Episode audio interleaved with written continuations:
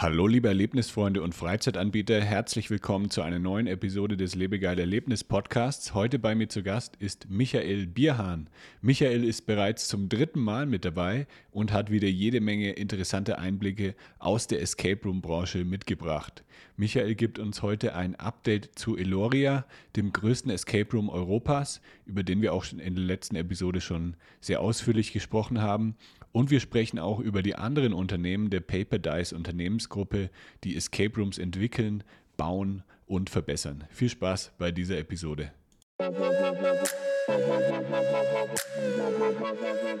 Das ist der Lebegeil Erlebnis Podcast mit Jan Stein.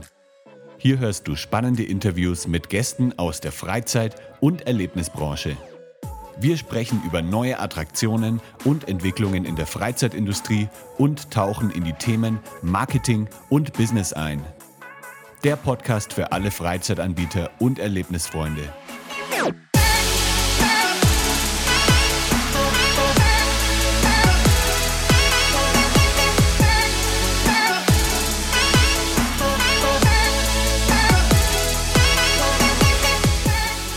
Hi, hier ist Jan von Lebegeil Media. Als Marketingagentur für die Freizeitbranche haben wir schon vielen Unternehmen geholfen, ihre Online-Präsenz zu optimieren und ihre Gäste komplett zu begeistern. Ob du eine neue Website benötigst, deine Google-Platzierung verbessern willst oder über Werbeanzeigen mehr Gäste erreichen möchtest, wir haben die perfekte Marketingstrategie für dich. Klingt interessant? Dann kannst du einfach einen Termin auf unserer Website unter lebegeil-media.com/termin vereinbaren und wir sind bereit für deine Fragen. Also lehn dich zurück und lass uns gemeinsam auf eine Reise voller Freizeitabenteuer gehen. Viel Spaß mit unserem heutigen Gast. Hi Michael, welcome back. Du bist das dritte Mal jetzt dabei. Cool, dass es mal wieder geklappt hat. Du hast wieder einige tolle Sachen mitgebracht. Hi, nach, ähm, wo bist du gerade? Hallo Jan, ja, viele Grüße aus Bonn. Bonn, äh, okay. diesmal und ich freue mich sehr, äh, zum dritten Mal tatsächlich dabei zu sein und äh, vielen Dank für die Einladung. Cool, cool. Ähm, wir haben ja letztes Mal, ja, letztes Mal ging es ziemlich stark um Eloria. Ähm, das war ja noch ziemlich am Anfang. Letztes Mal, ich glaube, wann haben wir das letzte Mal gesprochen? So vor eineinhalb Jahren oder so, glaube ich, ne? Richtig, ja. Ja, dann wird es jetzt mal wieder Zeit, mal wieder eine neue Episode aufzunehmen. Ja, wie läuft es denn aktuell so mit Eloria, da hattest du ja letztes Mal einige erzählt, so äh, während der Pandemie vor allem war es sehr, sehr schwierig. Ähm, Läuft es da jetzt inzwischen besser? Ja, ja, also wir können sagen, ähm, Eloria läuft, der Motor ist angesprungen. Ähm, wir wussten, dass es ein Brett ist im Bereich vom Marketing ähm, in einer, also eine neue Marke mit neuen Erlebnissen in einer nicht so starken Stadt, was die Kaufkraft angeht, äh, zum Laufen zu bringen, dass das eine Herausforderung ist. Und es hat tatsächlich auch gedauert, bis wir die richtigen Wege gefunden haben, sind jetzt aber tatsächlich äh, sehr zufrieden ähm, und ja, schmieden die Pläne für die nächsten Projekte innerhalb von Eloria. Was denkst du, war da so das Erfolgsgeheimnis jetzt, dass ihr das geschafft habt? Was war das Erfolgs? Äh, es war eigentlich ähm, es war halt die richtigen Stellschrauben zu bewegen und die musste man halt erstmal identifizieren und halt auch wissen, in welche Richtung man dreht. Also ein Beispiel, wir haben am Anfang angefangen, es zu bewerten äh, oder zu bewerben, nicht zu bewerten, ähm, als immersive Abenteuer im Simulation. Also das Thema immersiv und auch Theater oder auch so eine Simulation. Und da ist natürlich null Suchvolumen vorhanden. Aha. Und dann bucht der Kunde erst recht nicht, wenn er mit den Begriffen gar nichts anfangen kann, wie sie definiert sind, was dahinter sind. Und dann haben wir irgendwann strategisch entschieden, die ganzen Begriffe, Begrifflichkeiten zur Seite zu legen und ähm, es als Europas größten Escape Room zu vermarkten. Und seitdem ja. können sich die Leute darunter vorstellen, was es ist. Also zu sagen, es ist ein riesengroßer Escape Room. Ich rede jetzt von unserer neuen Hauptattraktion Exploria. Und seitdem ist es viel klarer, was die Kunden erwartet und das war zum Beispiel eine Stellschraube, die sehr, sehr wichtig war. Neben, ich würde sagen, sieben oder acht.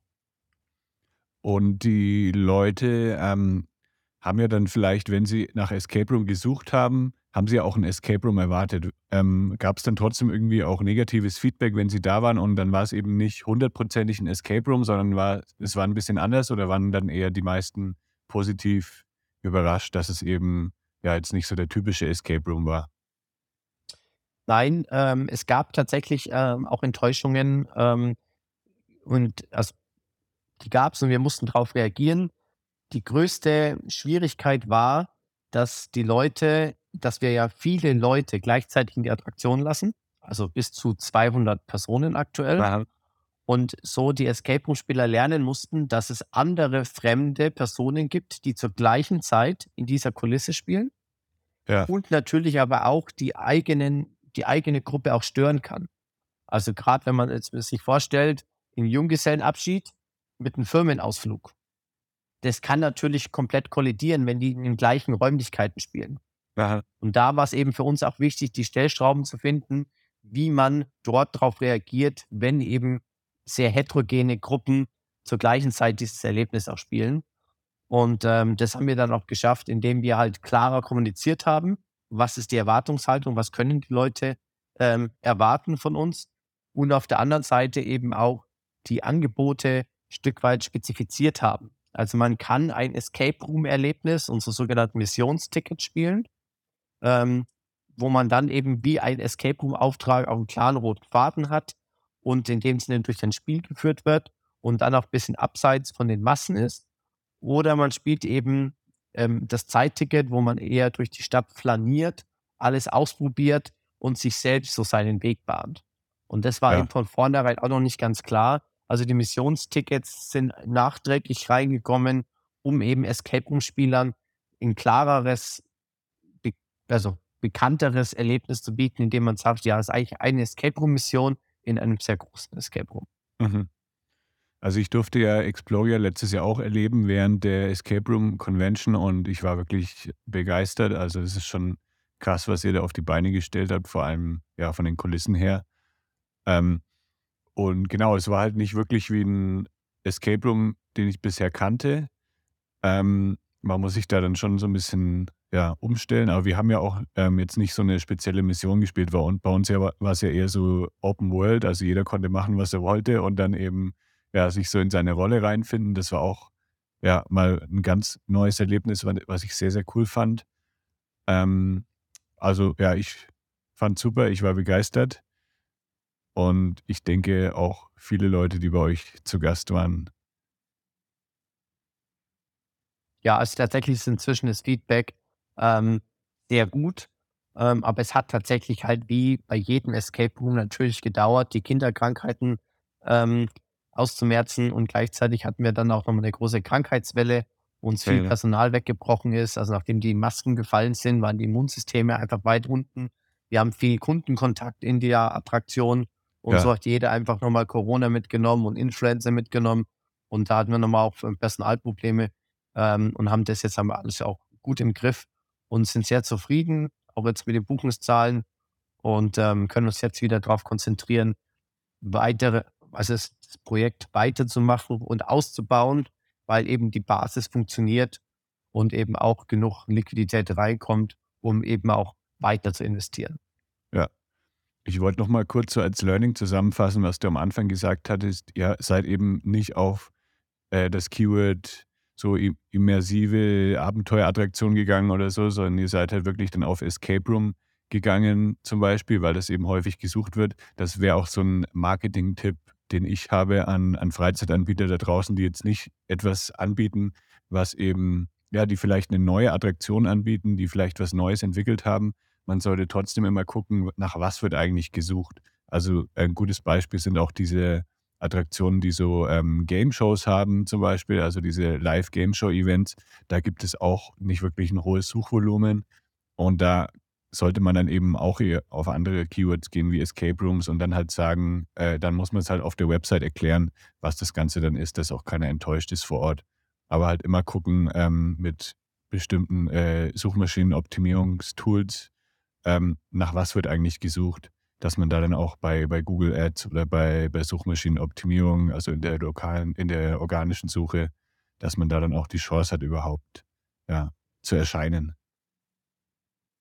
Ähm, aber ja, ich kann, ähm, kann noch mal aus, kurz aus dem Nähkästchen plaudern, wenn du möchtest, noch mal zwei Mhm. weitere Stellschrauben, weil die Sehr gerne. tatsächlich die meisten Stellschrauben waren eben im Marketingbereich und deswegen Ja. vielleicht eben auch für den einen oder anderen auch interessant.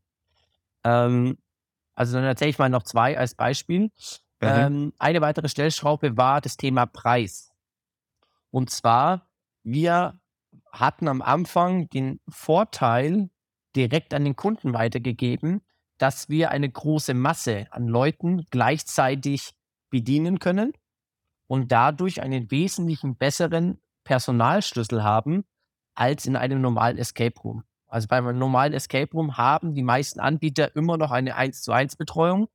Man geht tendenziell vielleicht eher zu einer 2 zu 3 Betreuung, aber Aha. es ist immer noch ein hoher Personalkostenaufwand und den haben wir natürlich nicht. Also wir haben nicht bei 200 Personen, haben wir keine 30 Schauspieler drin oder sowas.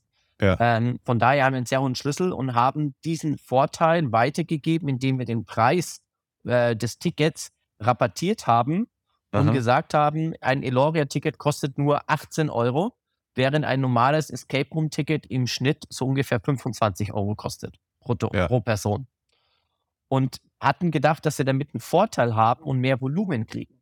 Das Aha. Ergebnis war, dass die Leute nicht gekommen sind oder weniger Buchungen hatten mit der Begründung, was wir im Nachgang wissen, sie kannten nicht exakt, was wir machen. Sie kannten das Produkt nicht und haben dann den Preis herangezogen, um sich ein Urteil über die Qualität zu machen. Okay. Und weil sie verstanden haben, zu sagen, es ist eigentlich relativ günstig, haben sie dann abgewägt und gesagt, na gut, dann kann es ja eigentlich nicht so gut sein wie ein normaler Escape Room, dann spiele ich lieber eher ein normales Escape Room. Ja. Also haben wir den Preis dann angepasst von 18 Euro auf 25 und hatten mit einem Schlag 30 Prozent mehr Buchungen. Krass. Das, ist Das heißt, der Preis kann halt ein. Indikator für Qualität sein, wenn du nicht weißt, was dahinter steckt. Aha. Und das war zu sagen, also wir haben mehr Ertrag pro Buchung und deutlich mehr Buchungen, weil wir den Preis angezogen haben. Und ein weiteres Learning war, dass wir auf der Webseite ähm, zu viel angeboten hatten. Das heißt, es Aha. gab das sogenannte Aus... Entschuldigung, ich bin noch ein bisschen erkältet. Es gab das sogenannte Auswahlparadox, dass die Leute auf der Webseite ähm, zu viele Entscheidungsalternativen hatten, also gar nicht wussten, was ist denn jetzt mein bestes Erlebnis, was ich buchen kann, zu viele Ticketarten.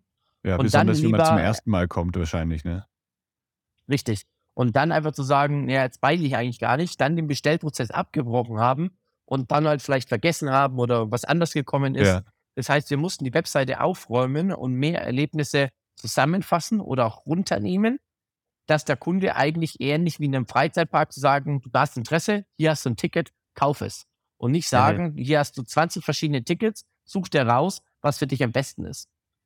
Und das kennt man ja auch aus der Gastronomie. Wenn eine Speisekarte 50 Menüs hat, dann brauchst du einfach länger zu bestellen, wie wenn du eine Tageskarte kriegst, wo vier Menüs drauf sind.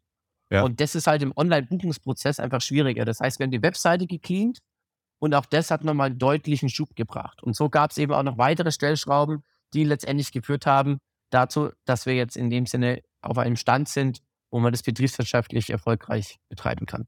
Sehr cool. Ja, ich denke, an dieser Stelle macht es auch nochmal Sinn zu betonen, wie wichtig die ähm, Nutzerfreundlichkeit auf der Website ist, dass man wirklich dem User zeigt ähm, oder den User da abholt, wo er gerade ist und ihn dann durchführt durch den Buchungsprozess. Also wenn man eben, äh, wenn der User weiß, hier, ich bin das erste Mal jetzt drauf, ähm, dann klickt er irgendwo drauf und dann äh, sieht er, ah, hier, das ist das beste Erlebnis für mich als Einsteiger das sollte ich buchen und eben nicht diese riesen Auswahl ähm, von verschiedenen Escape Rooms oder so. Das kann man sogar bei, bei einem normalen ähm, Escape Room, der jetzt vielleicht drei, vier Räume hat, da könnte man das vielleicht auch so machen, dass man wirklich sagt, hier, wenn du jetzt das erste Mal zu uns kommst, dann spiel doch am besten diesen Escape Room und dann, ja, hat man eben nicht diese, diese Schwierigkeit, sich zu entscheiden. Richtig, ja. So, und jetzt heute soll es ja auch ein bisschen um eure anderen Unternehmen geben, äh, gehen. Du hast mir schon so eine ganze Liste geschickt, was ihr noch so alles macht. Das ist echt krass, was bei euch alles drin ist in der Unternehmensgruppe. Ähm, ich habe mir jetzt mal hier aufgeschrieben, also die Spielarchitekten, dann Exit Ventures und das Paperfox-Team. Um diese drei Sachen soll es jetzt mal so ein bisschen gehen. Ähm, lass uns doch mal starten mit den Spielarchitekten. Ähm, kann man ja schon so ein bisschen raushören um, um was es da geht. Was machen denn die Spielarchitekten genau? Ja, ja, vielleicht im, Vor ähm, im Vorfeld muss ich kurz erwähnen, ähm, also wir haben jetzt nicht alles komplett neu gegründet oder alles irgendwo äh, zusammengekauft, sondern das war eine logische Konsequenz, die uns ähm, ja durch Corona eigentlich äh, getroffen hat, ähm, wo wir einfach gesagt haben, okay, wir müssen hier handeln. Wir hatten eben halt vor Corona alles in einer Firma gebündelt, viele verschiedene Geschäftsbereiche und haben eben mit Corona auch erfahren, wir müssen viel agiler werden, wir müssen krisensicherer werden und haben dann nahezu alle Geschäftsbereiche in einzelne Firmen ausgegründet. Und so ist also die Spielarchitekten GmbH auch entstanden, dass wir ähm, in der Paperdice, die, also in der Paperdice Gruppe ähm, oder in der Paperdice Firma vor Corona, hatten wir schon den Geschäftsbereich Konzeption, Game Design ähm, das war damals ein Teil der Exit Ventures. Und ähm, die Leute haben wir dann eben in eine neue Firma ausgegründet und dann eben das Team nochmal verstärkt, eine neue Marke äh, gegeben, den Geschäftsbereich nochmal erweitert. Und so haben wir jetzt ein Stück weit ein Game Design Studio, was in einer eigenständigen GmbH agiert und wirklich auch nur Workshops, Consulting und eben ähm, Spiel, Spiele entwickelt. Das sind die Spielarchitekten dann. Genau, richtig. Also wir konzentrieren uns auf individuelle Lösungen für analoge und digitale Spiele. Mhm. Ähm, und was habt ihr da für Projekte zum Beispiel schon umgesetzt, also damit man sich das mal vorstellen kann, was ihr da so macht? Ähm, wir machen sehr viel ähm, im Bereich von Brettspielen, von Rätselbüchern, von Krimi-Dinner. Ähm, also wir haben zum Beispiel für namhafte Discounter ähm, erstellen wir Rätselspiele, die dann unter der Eigenmarke auch erscheinen. Oder ähm, sämtliche oder viele Produkte sind bei Amazon zum Beispiel auch aufgeführt, weil wir dann Was eben mit äh, verschiedenen Verlagsgruppen zusammenarbeiten, um dort dann eben auch äh, Projekte mit umzusetzen.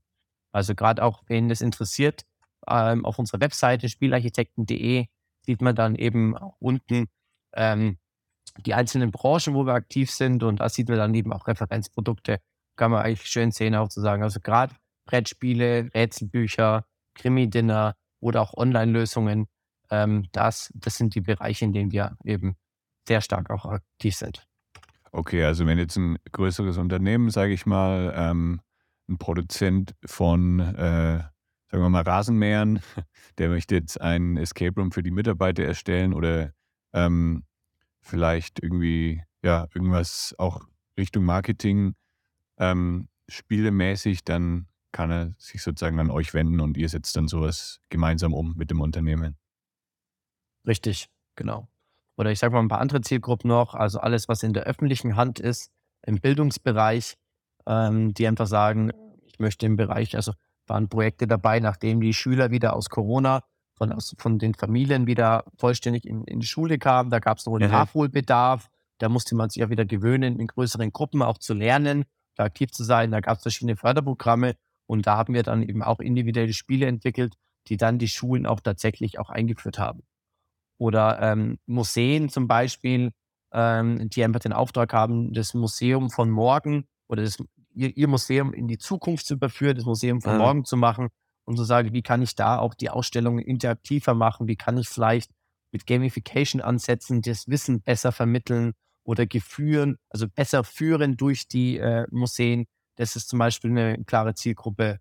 Oder auch der Tourismus, der natürlich jetzt auch wieder nach Corona aufstehen muss ähm, und zu sagen muss, wie mache ich, wie schaue ich wieder, dass ich die Benutzer, äh, die, äh, die Besucherzahlen von vor Corona bekomme, äh, wie mache ich mich attraktiver, da dann eben auch die äh, entsprechenden Projekte, ähm, um eben zum Beispiel mit einem Escape Room oder mit einem anderen Art von Spiel da entsprechend auch ähm, Mehrwerte zu schaffen.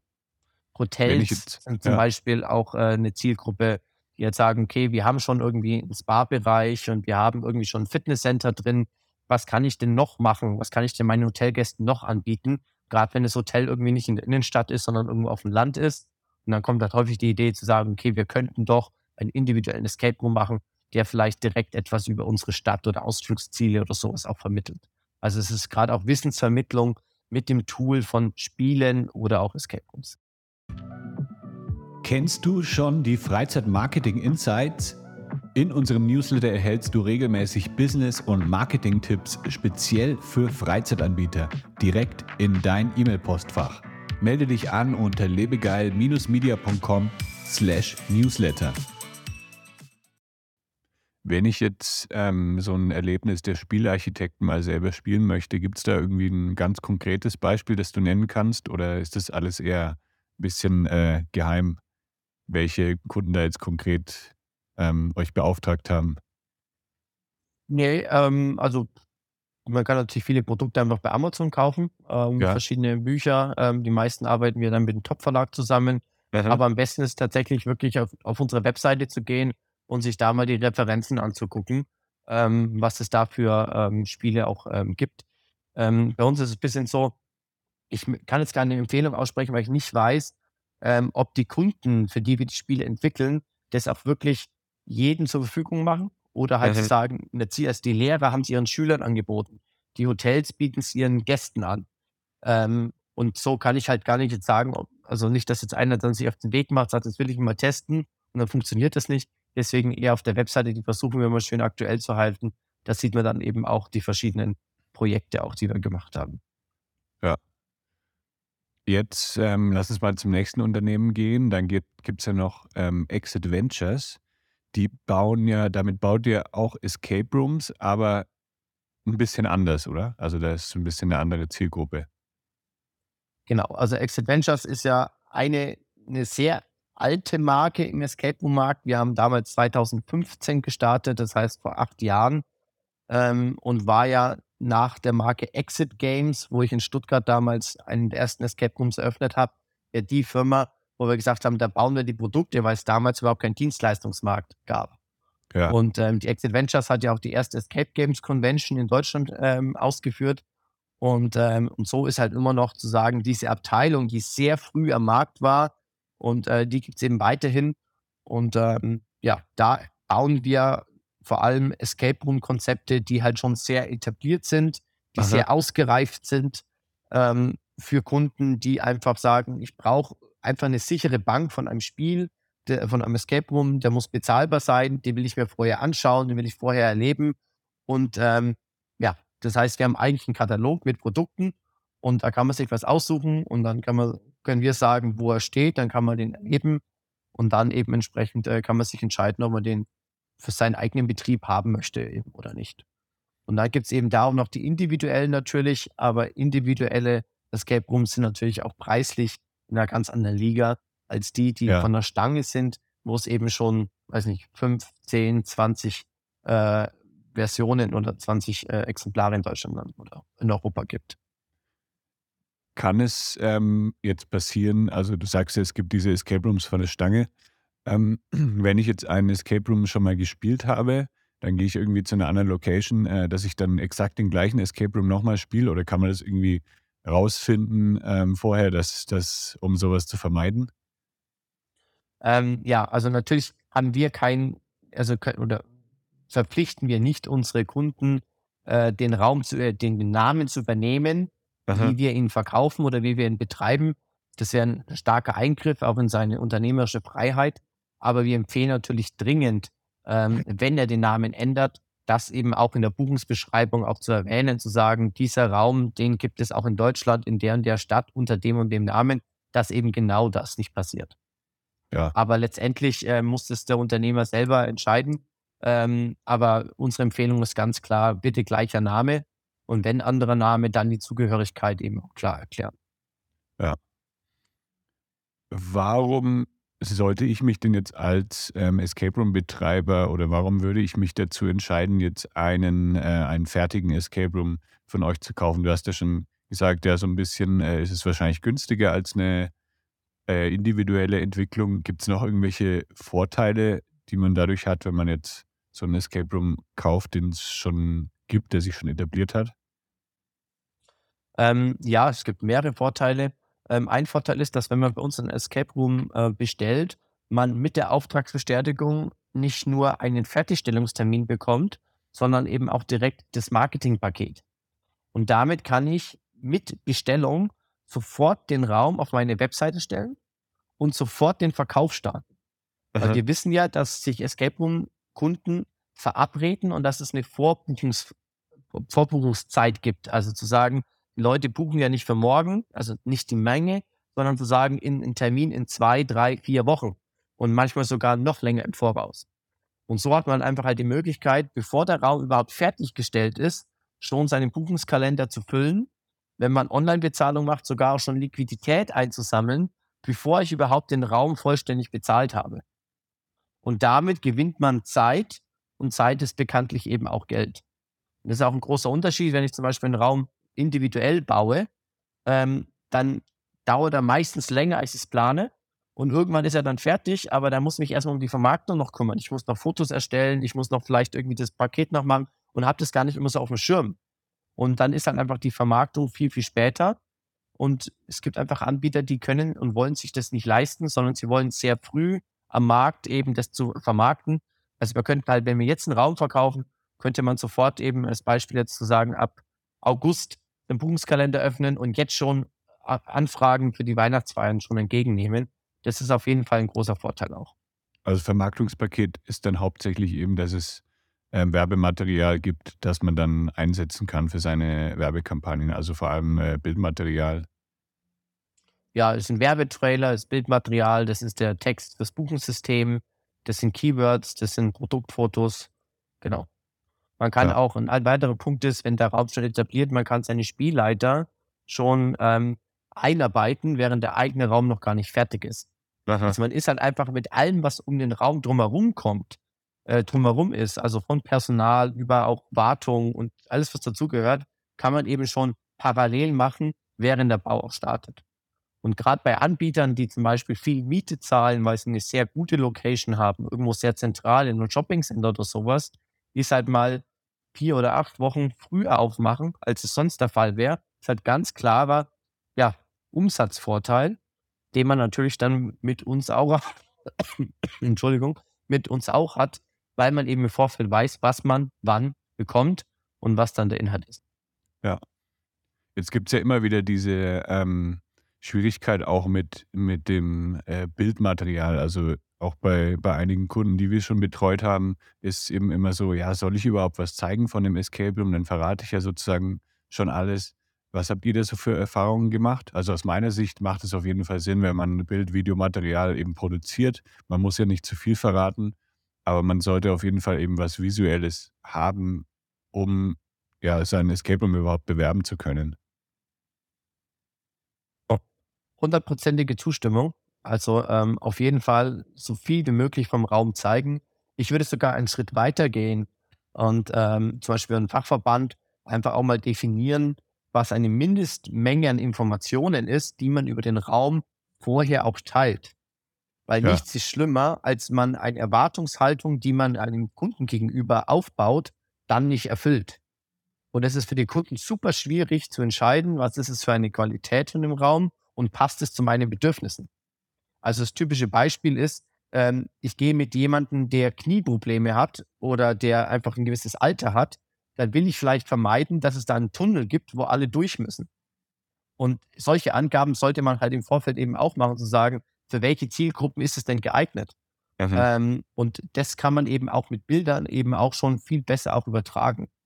Und deswegen würde ich sehr viel zeigen. Und wenn jetzt jemand der Meinung ist, zu sagen, ich möchte doch nicht eins zu eins die Kulisse zeigen, dann könnte man zum Beispiel jetzt über KI-Tools wie Midjourney ähm, oder DALI 2, könnte man einfach auch das eigene Bild ähm, Stück weit so verändern, dass es zwar noch das Bild ist, aber ein Stück weit wie nachgezeichnet oder Richtung Kinoplakat geht, ähm, von der Vorstellung her und nicht vielleicht ein 1 zu 1 Foto ist. Aber ich ja. würde auf jeden, also Stockfotos gehen gar nicht und ansonsten gerne mehr Fotos wie weniger. Ja, da haben wir auch einen, einen Kunden, der das ähm, sehr, sehr gut äh, macht äh, mit, mit dem Bildmaterial. Also die haben tatsächlich Bilder im Raum gemacht, aber also auch mit, äh, mit Schauspielern dann oder mit Models, die dann da in dem Raum drin waren, die dann, ähm, ja, dass man halt wirklich auch Personen drin hat, weil es ist sehr, sehr langweilig, wenn man nur irgendwie ein Zahlenschloss fotografiert oder so. Also man braucht schon irgendwie ein bisschen Action auch, ähm, dass man sieht, ja, die Leute haben da drin Spaß. Und diese Bilder wurden aber dann nachträglich nochmal extrem bearbeitet. Also man sieht dann eben äh, schon ein bisschen den Raum, aber man kann sich jetzt nicht so hundertprozentig vorstellen. Und das finde ich ist extrem gut gemacht. Also könnt ihr euch gerne mal anschauen bei äh, roomescaperoom.ch. Ähm, die haben das sehr, sehr gut umgesetzt. Ist natürlich ein bisschen ähm, aufwendiger, immer sowas zu machen, aber in sowas sollte man schon auch investieren, denke ich, dass man wirklich dann ja auch gutes Werbematerial hat. Ist auch tatsächlich was, was Leute oder auch Anbieter manchmal zu wenig beachten. Also, Ja. welche Informationen hat der Kunde, um seine Kaufentscheidung zu treffen? Mhm. Das ist, das ist ein Bild oder das sind Bilder zum Text, äh, zum Raum, vielleicht noch ein Video, das ist eine Beschreibung, das ist ein Titel, das ist der Preis und dann häufig noch Kundenbewertungen. Ja. Und daran muss der Kunde entscheiden, was in dem Sinne das Produkt ist für seinen Anlass, für seinen Geburtstag, für seinen Ausflug. Und, ähm, und das ist gar nicht so viel Informationen. Und da dann eben zu gucken, dass man da die besten Bilder hat, den richtigen Titel hat, eine ordentliche Beschreibung hat, ist super wichtig, wenn man überlegt, wie viele Buchungen eigentlich im Monat hat, also wie viele Kaufentscheidungen getroffen werden. Weil, also wir haben immer wieder Erfahrung gemacht, mal den Titel des Raums zu ändern oder die Beschreibung klarer zu machen, dass das einfach wesentlichen Einfluss auf das Buchungsverhalten auch hat. Ja.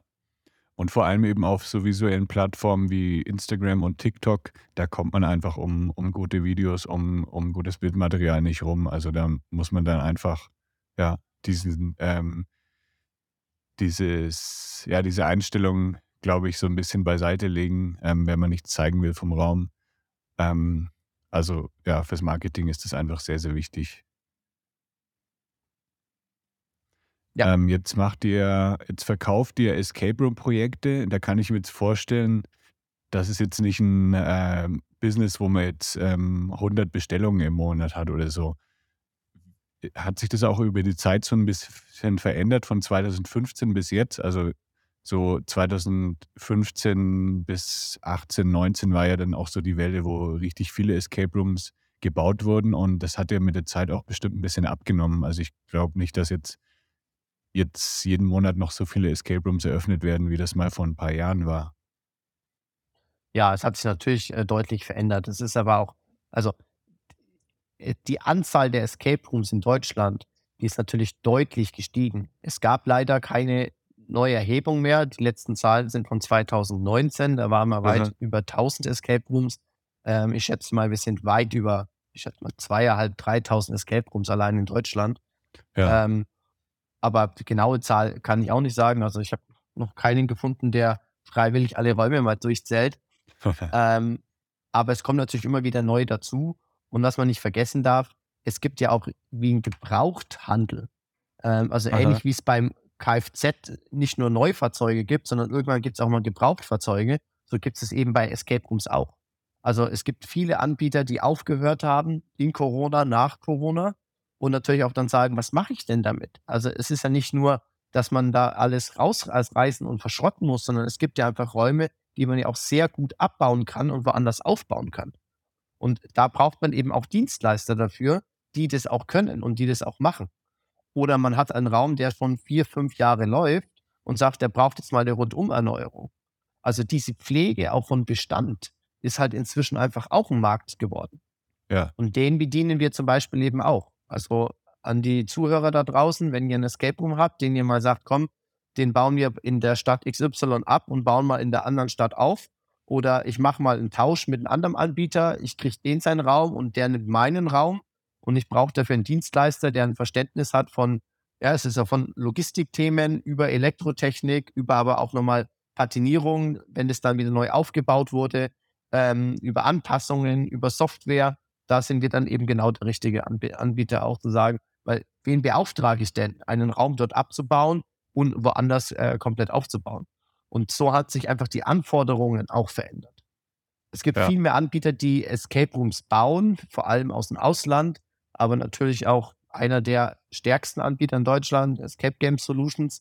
Äh, die bauen natürlich sehr viel neue Räume, aber wer kümmert sich um den Bestand? Weil es ist halt einfach auch die Annahme, dass Escape Rooms nach zwei, drei Jahren oder vier, fünf Jahren erneuert werden müssen, hat sich einfach nicht bestätigt. Also wie Aha. viele Räume gibt es im Markt, die jetzt im siebten, im achten Jahr sind, natürlich immer wieder auch mal äh, verbessert worden sind, aber halt einfach auch gut gepflegt sind und genauso noch funktionieren. Es gibt ja genauso viele Erstspieler noch und Leute, die einfach jetzt nicht unbedingt das letzte immersive Highlight haben wollen, sondern einfach erstmal ganz easy mit einem schönen Raum, mit einer guten Rätseldichte ähm, starten wollen. Ja. Und für diesen Gebrauchtmarkt, wenn man es so sagen darf, ohne es abzuwerten, da sind wir dann eben auch häufig aktiv. Jetzt gibt es ja noch ein weiteres Unternehmen, die Paperfox, ähm, paperfox.team. Da habe ich auf die Website geschaut, da ist noch nicht so viel Info drauf. Deswegen ähm, kannst du das, glaube ich, am besten erklären, was jetzt Paperfox genau macht. Ja, die Paperfox ist ein äh, Joint Venture zwischen der zwischen Team Escape und dem Team Escape Franchise Netzwerk zusammen mit der Paper Dice. Ähm, die Wurzeln davon liegen auch in Corona. Äh, zu sagen, jeder Escape Room Anbieter hat in Corona federn lassen müssen. Man hat in Corona Investitionskapital verloren. Und so war dann einfach ein logischer Schluss, dass man zwei große Anbieter im Markt, also Team Escape hatte vorher knapp 20 Anbieter ähm, unter ihrer Marke und wir hatten äh, über 10, also 11 Filialen, ähm, zu sagen, dass man da doch dann vielleicht einfach zusammengeht und manche Bereiche eben zukünftig gemeinschaftlich bedient. Ein schönes Beispiel ist immer zu sagen, wo man so ein Stück sich auch als Vorbild nehmen kann, eben wenn jetzt irgendwie BMW und Mercedes oder Audi zusammengehen und sagen, wir forschen jetzt gemeinschaftlich am Wasserstoffauto oder so, dann teilt man sich einfach Forschungskosten und die Erträge nimmt man weiter. Und Aha. so war es hier halt ein Stück weit auch. Und das hat eben dann auch dazu geführt, dass wir unsere Marken Exit Games und Exit Adventures, Mission Accepted in Berlin aufgegeben haben und die Marke Team Escape aufgenommen haben, also, also angenommen haben, nicht aufgenommen haben, um so auch zu sagen, eine gemeinschaftliche Marke zu haben. Wir haben unsere Webseiten aufgegeben, haben dafür in die Team Escape Webseite investiert von dem alle anderen auch profitiert haben, die schon Team Escape hatten. Also wir haben einfach in vielen Bereichen ja, Kosten zusammengelegt und den Kostenvorteil dann eben direkt auch wieder reinvestiert. Was war da so der Grund, warum ihr dann gesagt habt, wir machen, äh, wir nehmen die Marke Team Escape? Man hätte ja auch andersrum sagen können, wir machen äh, nur noch die Marke Exit Games. Ähm, lag das daran, dass Team Escape einfach sehr, sehr gut gebrandet war und weil die schon ähm, auch ja eine gute Reputation hatten oder ähm, was war da so der Grund, warum ihr gesagt habt, jetzt äh, Exit Games wird jetzt aufgelöst sozusagen und Team Escape wird ja andere Exit Games Standorte kriegen den Namen Team Escape. Ja, also es gab nicht den einen Grund, sondern es ja. war einfach die Summe von vielen Gründen, wo man dann einfach abgeweckt hat. Aber sicherlich, man muss sagen, Team Escape ist mit Abstand die bekannteste Marke, ist einer der ältesten ja. Marken, wenn nicht sogar die älteste Marke. Ähm, war auch die Marke mit den meisten Standorten in Deutschland, also auch die größte Marke. Und äh, vor allem, da gab es natürlich durch das, durch das Franchise-Netzwerk eben auch einen großen Markenschutz auch und Markenpflege. Und äh, unsere Marke Exit Games Stuttgart, die war zum Beispiel nicht geschützt. Wir hatten sie versucht zu schützen 2015, wurde abgelehnt, weil zu beschreibend. Ja damit war für uns klar zu sagen, jeder andere kann sie auch nutzen, wenngleich ja. keiner uns verklagen kann, dass wir die Marke abgeben müssen. Entschuldigung. Aber es war halt zumindest so zu sagen, ein Markenwert ist natürlich deutlich geringer, wenn eine Marke nicht markenrechtlich geschützt werden kann. Ja. Und damit war klar zu sagen, die andere Marke hat schon einen höheren Wert, eine höhere Bekanntheit. Und dann muss man da auch mal die, Emo die eigene Emotion zu sagen, ne? man hat dann eine Marke selber aufgebaut, dann auch sein lassen und dann auch die Argumente mal gewinnen lassen. Und die anderen Marken, die wir hatten, Exit Adventures, äh, war zu nah an der Marke Exit Ventures ähm, und war auch nur in Kaiserslautern und in Saarbrücken vertreten. Und die Marke Mission Accepted, die gab es nur in Berlin. Aha. Und so waren es alles regionale Marken. Und somit war klar zu sagen, wir äh, werden Team Escape. Okay. Ähm, also ist Mission Accepted jetzt dann auch wieder, äh, heißt jetzt auch Team Escape? Richtig, heißt jetzt Team okay. Escape Berlin. Ja, genau, weil vorher gab es ja auch schon äh, Team Escape. Äh, das war, glaube ich, einer meiner ersten Escape Rooms auch in Berlin.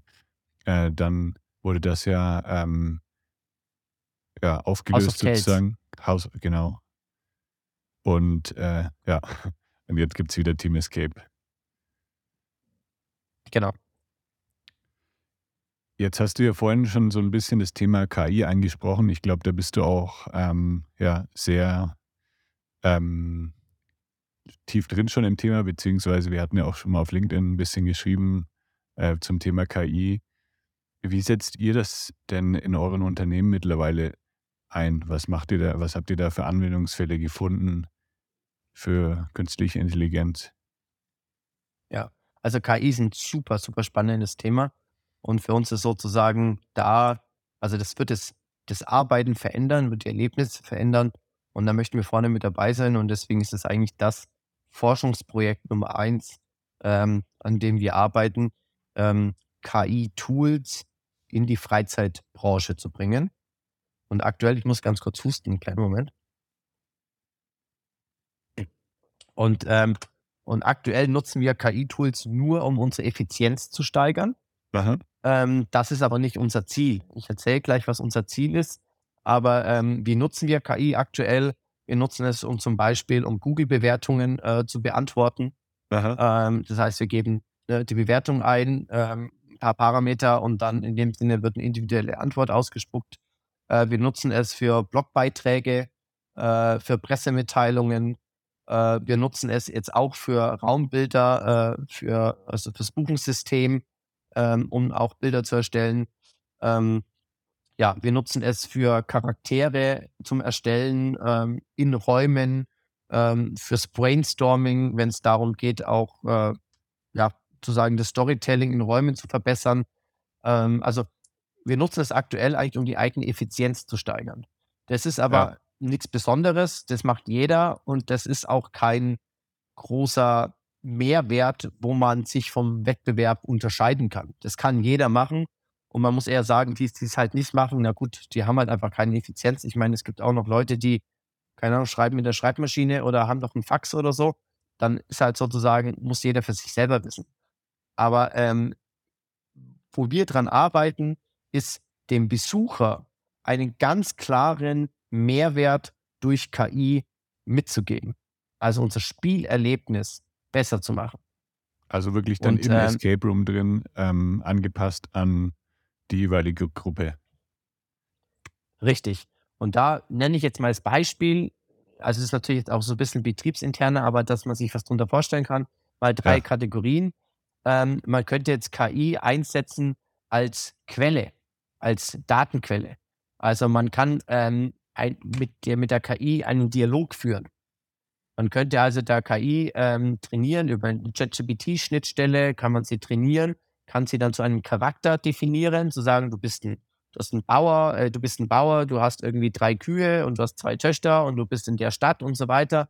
Und dann kann der Escape Room-Kunde zum Beispiel über einen Fake-WhatsApp-Chat mit diesem Bauer chatten.